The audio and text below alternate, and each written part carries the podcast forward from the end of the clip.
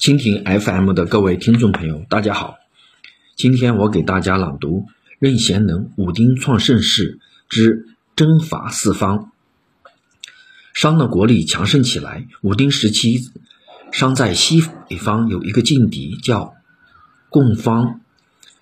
贡方是一个很大的方国，旅居地在今内蒙西南部、陕西、山西北部一带。贡方常常侵扰商。当强盛起来的商开始以很大的优势逼得贡方节节败退，后来商一鼓作气，终于把贡方彻底打败。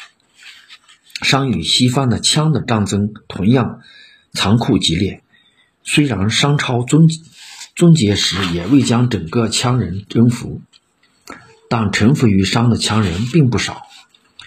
武丁后期还灭了大彭、市尾两个国家。还有一个需要特别提到的是周，武丁当然不会想到，这个曾经被其讨伐征服的氏族，后来竟一举推翻了他的后人的统治，夺取了商的天下，建立了一个更为雄伟壮大的王朝。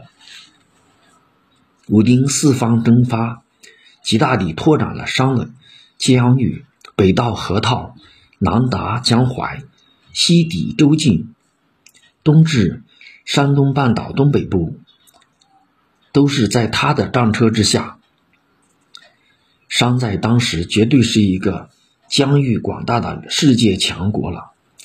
在如此广大的地域内，人民友好往来，安居乐业，幸福地生活着。商朝进入了一个强盛的时期，武丁也成为以武功著称于世的君主。